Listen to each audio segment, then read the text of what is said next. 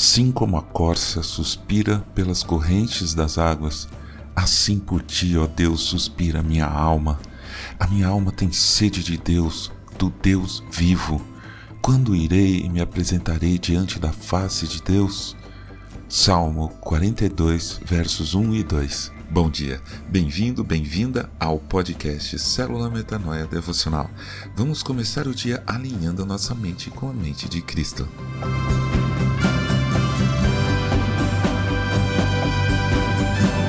Um dos maiores inimigos do povo de Israel, se não o maior inimigo, era o povo filisteu.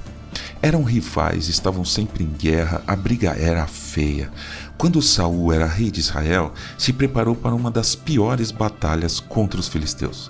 Colocou seus exércitos posicionados em um monte e o exército filisteu posicionou-se em outro monte. Então, surpreendente, saiu do meio do exército dos filisteus um enorme guerreiro com capacete, lança, armadura e que, a Bíblia diz, tinha quase 3 metros de altura, um gigante. Ele veio andando, imagina a cena e ouça o texto. Golias parou e gritou para as tropas de Israel: Para que vocês saíram para formar a linha de batalha? Não sou eu filisteu e vocês servos de Saul? Escolham entre vocês um homem que venha lutar comigo. Se ele puder lutar comigo e me matar, seremos servos de vocês. Mas se eu o vencer e o matar, vocês serão nossos servos e nos servirão. 1 Samuel, capítulo 17, versículos 8 e 9. Os israelitas ficaram com muito medo, inclusive o rei Saul. Ninguém se manifestou. Ficaram nesse impasse, o medo paralisou todo o exército. Esse impasse durou 40 dias, que é isso? Mais de um mês, as tropas acampadas esperando alguma coisa acontecer. Então, um dia, um rapazinho ruivo, pequeno, mas muito prestativo, veio trazer comida para seus três irmãos mais velhos, que eram soldados de Saul. No momento em que ele estava lá, o gigante Golias veio de novo e provocou novamente o rei e o povo de Israel, como fazia incansavelmente durante semanas. Aquele mocinho que tinha presenciado essa bizarrice pela primeira vez arregalou os olhos e perguntou indignado: Quem é esse filisteu incircunciso para afrontar os exércitos do Deus vivo? 1 Samuel capítulo 17, versículo 26b. Havia uma recompensa para quem matasse Golias, muitas riquezas, a filha do rei em casamento e a isenção de impostos à sua família.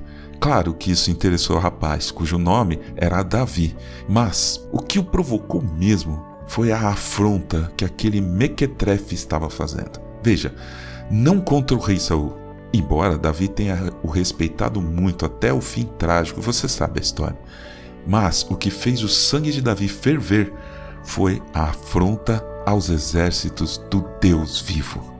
Àquele a quem Davi amava, àquele, segundo o próprio Davi, quando foi até o rei Saul e este lhe disse que ele não teria chance contra o gigante. Davi continuou: O Senhor me livrou das garras do leão e das garras do urso, ele me livrará das mãos desse filisteu. Então Saul disse a Davi: Vá, e que o Senhor esteja com você. 1 Samuel capítulo 17, versículo 37. O final dessa história acho que você conhece, mas é sempre muito bom ler de novo. Está em 1 Samuel 17, 38 em diante. Mas aqui tem muita coisa importante para nós. O rei Saul entendeu que Davi não iria lutar pelas suas forças. Ele iria lutar com a força que Deus lhe confiou durante toda a sua vida, desde quando era um pastor de ovelhinhas até agora, diante de um obstáculo aparentemente impossível de transpor. A vitória não foi pela força, mas pela inteligência. Não foi pela armadura ou espada, mas pela estratégia não foi por Davi nem por Saul, mas pelo Deus vivo.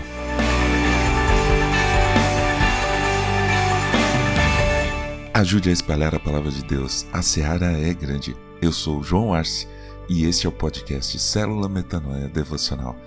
Que Deus te abençoe e te guarde com muita saúde e paz nesse dia que está começando. Em nome de Jesus. Amém.